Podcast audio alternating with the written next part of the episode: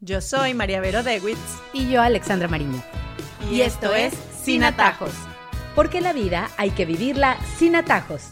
Bienvenidos a nuestro podcast el día de hoy. Qué gusto empezar un año otra vez con ustedes, acompañándolos con muchos temas, con muchas circunstancias que nos cuentan por ahí, de las que oímos María Vero y yo y que nos da muchísimo gusto como tratar porque nos identificamos con casi todas, como madres, como parte de una familia, como parte de una comunidad, pues nos identificamos casi siempre con las cosas que nos cuentan y es así como llegamos a los temas.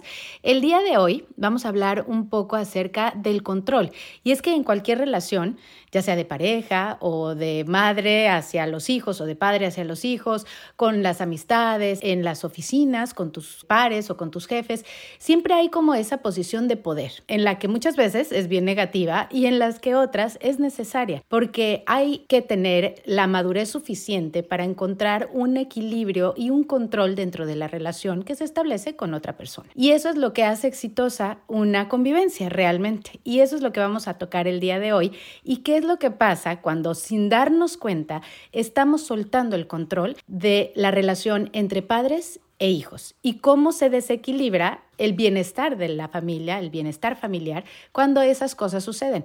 Y sin darnos cuenta, poquito a poquito empezamos a ceder ese control a quien no tenemos que cederlo. Sí, la historia es como pendular siempre, ¿no? Cuando venimos de una época con algo muy marcado, la reacción tiende a ser todo lo contrario y eso lo hemos visto a lo largo de la historia. Venimos de una época en la que el control era muy rígido, de padres hacia hijos, ¿no? Yo mando, yo no doy razones, yo digo lo que digo, tienes que hacer caso obligatoriamente.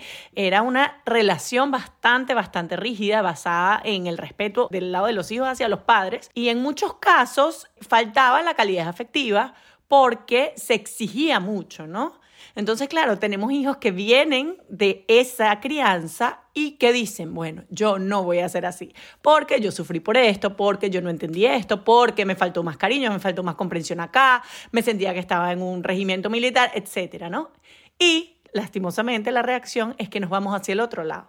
¿Por qué? Porque tratando de sobrecompensar lo que nosotros vivimos, por eso siempre hablamos aquí de que no hay que educar desde el yo voy a dar lo que a mí me hizo falta. Cuando educamos desde el yo voy a dar lo que a mí me hizo falta, estamos educando desde una carencia, ¿no? Entonces tendemos a sobrecompensar. Y nos convertimos en la generación de los hijos tiranos, padres obedientes. Ellos deciden lo que hacemos en la casa, ellos deciden la rutina familiar, son los que mandan a la hora de hacer las vacaciones, cuando hay una actividad, ellos son el centro. Creo que hemos hablado del libro de Amy McCready, de Mi, Mi, Mi Epidemic, la epidemia del yo, yo, yo. A mí me encanta. Hay una parte del libro en la introducción que dice que somos una cultura niñocéntrica, mientras que antes las actividades de la familia las decidían los padres, eh, ellos eran los que marcaban la pauta. Hoy en día todo se hace en función del niño. Entonces, claro, esto tiene su razón de ser.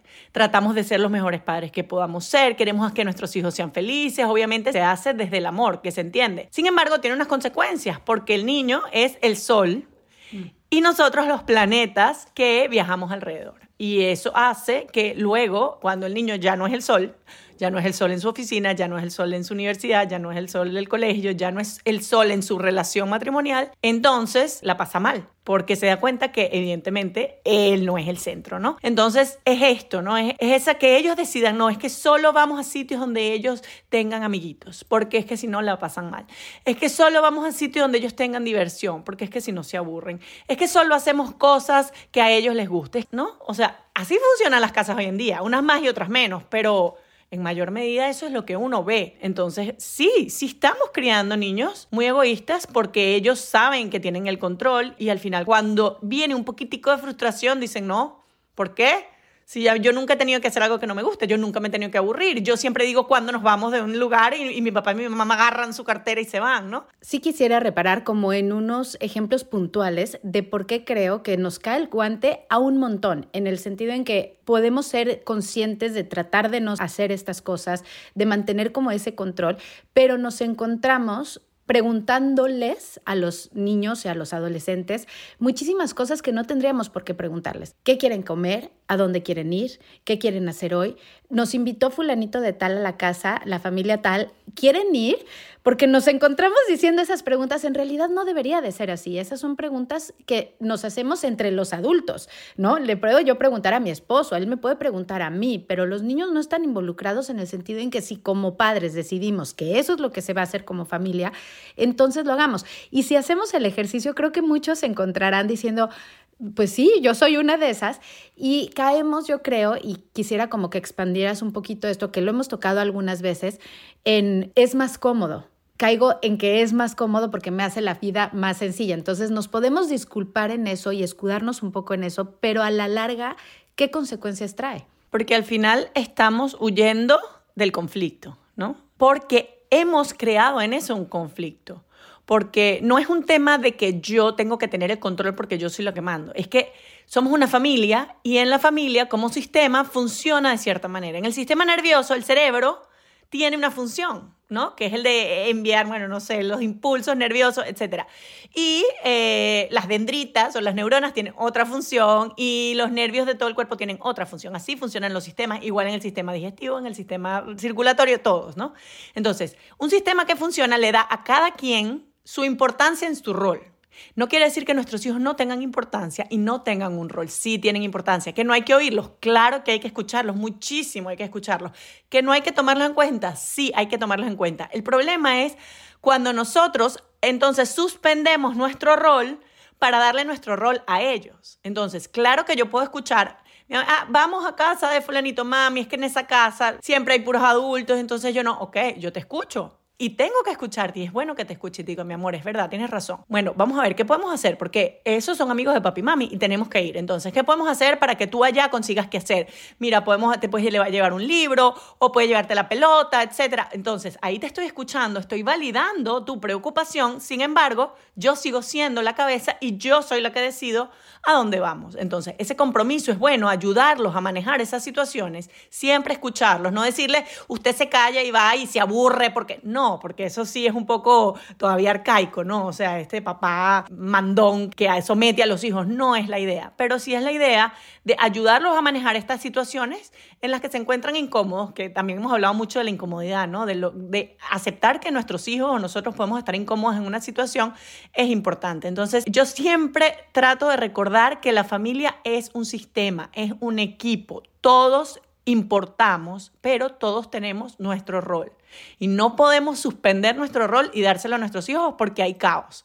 Y hay caos porque, como tú dices, tratamos de huir del conflicto. Tratamos de huir del niño malcriado, del que dice que no va, del que pelea, del que rezonga, del que, se queja, del que lo ves, te volteas y lo ves y tiene una cara y te hace ojos y te jala el pelo y te jala la, la camisa porque, ¿me entiendes? Entonces, eso nos resulta incómodo, que es más fácil ah, bueno, no vamos, o ah, ya se quiere ir el niño, o ah, mejor comemos milanesa de pollo con papa frita porque es lo único que les gusta a todos, entonces comemos cuatro veces a la semana eso para no pelear por el, la sopa o por las lentejas o por lo que sea, ¿no? Entonces, bueno, ahí tenemos que saber si estamos huyendo del conflicto, sí, tal vez tenemos una casa tranquila, pero estamos renunciando a nuestra labor de educar.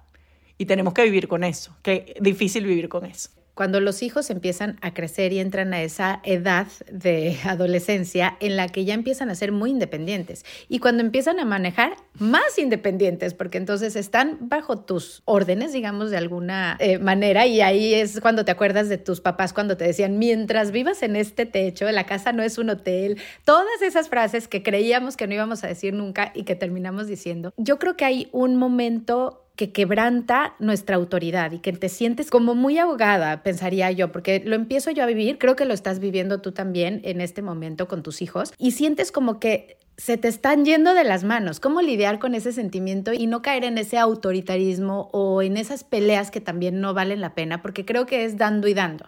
Y yo uso mucho esa frase con mis hijas. Yo te doy, tú también tienes que dar y es aflojando un poco, pero es una situación muy difícil de manejar.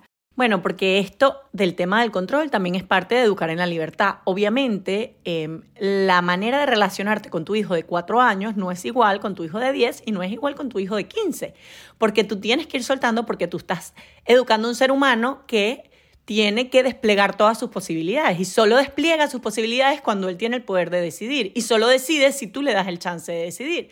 Pero a los cuatro años probablemente la decisión que tome no va a ser la adecuada porque no tiene todavía todas las herramientas. Pero a los 15 años probablemente sí ya tiene muchas herramientas, no todas, pero ya tiene muchas para tomar decisiones. Entonces, ¿cuál es el equilibrio? Yo creo que hay que poner las normas claras. Por ejemplo, hay actividades en familia que no son negociables. Ah, no, es que yo me quedo acostado y yo no voy a misa el domingo porque a mí me da fastidio. Bueno, lo siento, la misa es una actividad, por ejemplo, en mi casa la misa es una actividad familiar que hacemos todos juntos. O sea, después tú te puedes acostar antes, te puedes acostar toda la tarde, pero eso. O, por ejemplo, el almuerzo en casa de la abuela. No, es que me da fastidio porque mi abuela ya está vieja. No importa, eso es una actividad familiar que vamos a hacer todos. Tú antes de eso puedes ir a hacer fútbol con tus amigos, después puedes ir con tu novia, lo que sea pero hay ciertas cosas que no son negociables mientras, mientras vivamos en familia. Y ojalá, ojalá lo hagamos de tal manera de que los niños lo hagan con ilusión, con alegría, porque les gusta estar con su familia, ¿no? O sea, tampoco sea una pelea, ¿no? Eso también se cultiva, esa identidad familiar, ese que ellos también les guste pasar tiempo contigo cuando son adolescentes, un poco menos, pero no pasa nada, eso es normal, tampoco nos tenemos que alarmar, pero sí saber que mientras estamos todos juntos hay ciertas cosas que no son negociables, que cada familia tiene lo suyo. Puede ser la cena de la noche todos juntos. Hay unos que pueden cenar todos juntos, hay otros que no por los horarios. O el almuerzo de los domingos, o la película familiar. O sea, también ellos tienen que entender que esa es su manera de dar a la familia, de darle a sus hermanos que todavía están en la casa, que todavía están chiquitos, que todavía quieren pasar tiempo con ellos, ¿no? Y como tú dices, es, es dando y dando. Así como tú le das libertad, así como tú le das la posibilidad de haber estudiado, de tener tal vez un carro para salir o de tener medio de transporte o de tú llevarlo y buscarlo o de ir a todas sus actividades o de comprarle la ropa, lo que sea, bueno, tú también en esta familia tienes algo que aportar y muchas de esas cosas es tu tiempo, tu buena actitud, tu generosidad con tus hermanos, con tus papás, tu ayuda en la casa. Todas son esas cosas que no se pueden negociar. No podemos tener en la casa unos reyesitos que no son capaces ni de levantar el plato de la mesa. Y sí, lo tenemos que decir cada vez que se levantan de la mesa, sí, porque ustedes dirán, como yo, no puede ser que a estas alturas de la vida yo todavía les tenga que repetir, mira, se te olvidó el plato, no pasa nada. Lo repetiremos todos los días hasta que, bueno, hasta que se nos gaste la voz. Y lo repetimos. Porque entonces decimos, ay, no, bueno, ya estos niños no saben hacer nada, mejor lo recojo yo. No, y ya mejor, entonces la voz esto yo y yo, mejor. Porque no quieres pelear, porque no se lo quieres recordar. No, hay que recordarlo las veces que haga falta. Yo sí creo que es un tema de libertad, pero a la vez con un tema de entender que ese rol que ellos tienen en la casa lo siguen cumpliendo, porque siguen viviendo ahí, ¿no? Y son parte de la familia. Y hablando así de adolescentes, vámonos a los niños más pequeñitos. ¿Qué es lo más importante que debemos caer en cuenta para justamente mantener el balón de este lado de la cancha, para hablarte en tus términos de fútbol, en el que tú tengas como empezar a trabajar en sus libertades, y por supuesto tiene que ver con cada una de las edades, pero sí en el que quede muy claro que el adulto es el adulto, porque hoy en día vemos esas nuevas teorías y todas estas nuevas ideas de las mamás o de los papás que ceden mucho en muchos sentidos, o sea, que, que no pareciera que hay estructura. Y creo que un niño con estructura, que son esas pequeñas cositas que son las más importantes, ¿cuáles resaltarías? Mira, yo creo que cada familia puede decidirlo, porque no necesariamente es lo mismo en, en, todas las familias, pero yo sí creo que es un buen ejercicio y si quieren lo pueden hacer ahorita. Agarren una hojita y pongan en mi familia qué es lo que vale la pena pelear y qué es lo que yo puedo soltar. Entonces, en mi familia no cedemos o es innegociable las normas de higiene que se cepillen los dientes, que se bañen, etc. O sea, eso no, yo no voy a negociar eso. O sea, eso se hace y punto. Y, o el horario. Para algunas familias, no, no, para todas, pero es muy importante el horario porque nos permite dormir. Mi familia, por ejemplo, que es tan grande, o sea, si no se respeta el horario es como caos, ¿no? Entonces el horario es muy importante. Y sobre todo cuando mis hijos estaban chiquitos, yo siempre decía, me acuerdo, y escribí en mis artículos, decía, es que yo defiendo la hora de dormir no porque, ay, porque mis hijos, la salud. No, es que es el único ratico que yo tengo de paz en mi hogar, de que yo puedo hablar con mi esposo, de que podemos ver una película, de que podemos cenar. Entonces se acuestan a esa hora porque se acuestan a esa hora. Entonces, claro, cada familia, cada, cada pareja tiene sus innegociables y luego también hay los negociables. No sé, cómo se visten, a qué horas en la tarea, esas cosas se pueden negociar. Entonces, cuando uno tiene eso bien claro en su proyecto educativo, lo tienes bien claro, ya tú sabes en qué no vas a negociar y en qué sí puedes negociar, todo se hace más fácil, porque tú dices, bueno, esto sí lo puedo preguntar. Y siempre digo, mientras más chiquitos las preguntas más cerradas, mejor. ¿A qué hora te bañas? ¿A las 7 o a las 7 y media? Buenísimo, estás preguntando, pero de que te bañas, te bañas, ¿me entiendes? Entonces le estás permitiendo al niño algo de autonomía, algo de libertad, pero no le estás diciendo, ¿te quieres bañar o no? Obviamente no se quiere bañar porque está viendo la televisión. Entonces, esas preguntas son buenas en cierta medida porque le permiten al niño tomar decisiones, saber medir, vivir con las consecuencias, porque siempre van a tener la respuesta más cómoda en el momento, pero nunca están pensando más allá. Pocos niños van a decir, no, mejor lo hago ahorita porque después entonces voy a estar libre. No, ellos piensan en ahorita, no, ahorita no, más tarde. Ah, ok.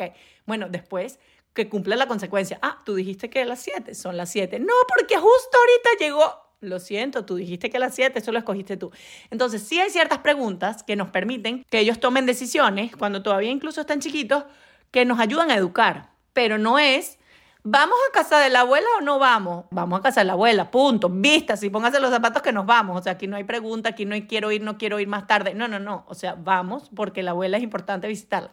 O hay que hacer la tarea. Lo que se puede preguntar, ¿a qué hora haces la tarea? Eso es negociable. Lo pueden hacer antes del almuerzo, después del almuerzo, antes de la merienda. Eso se puede negociar. Pero de que se hace la tarea, se hace la tarea. Entonces, eso requiere también en los padres, que creo que es lo que está faltando, una seguridad en sí mismos saber que lo que están haciendo ellos es por el bien de sus hijos y está bien. Y yo creo que eso es lo que está faltando hoy en día. Tenemos padres muy inseguros que no saben si lo están haciendo bien, entonces dudan ante el primer reclamo del hijo. Pero ¿será que tiene el razón o será que tengo yo razón? ¿O será que lo estoy haciendo bien o será que lo estoy haciendo mal? Entonces, claro, eso los niños lo huelen, ¿no? Y dicen, ah, no, aquí lo agarro porque este no tiene ni idea. Entonces, los papás tenemos que trabajar en nuestra seguridad personal. O sea, si a ti te costó cuando eras chiquito, si tú siempre luchaste con eso, si eres una persona muy insegura, cuando eres papá tú tienes que ser líder y tú tienes que creerte lo que estás diciendo.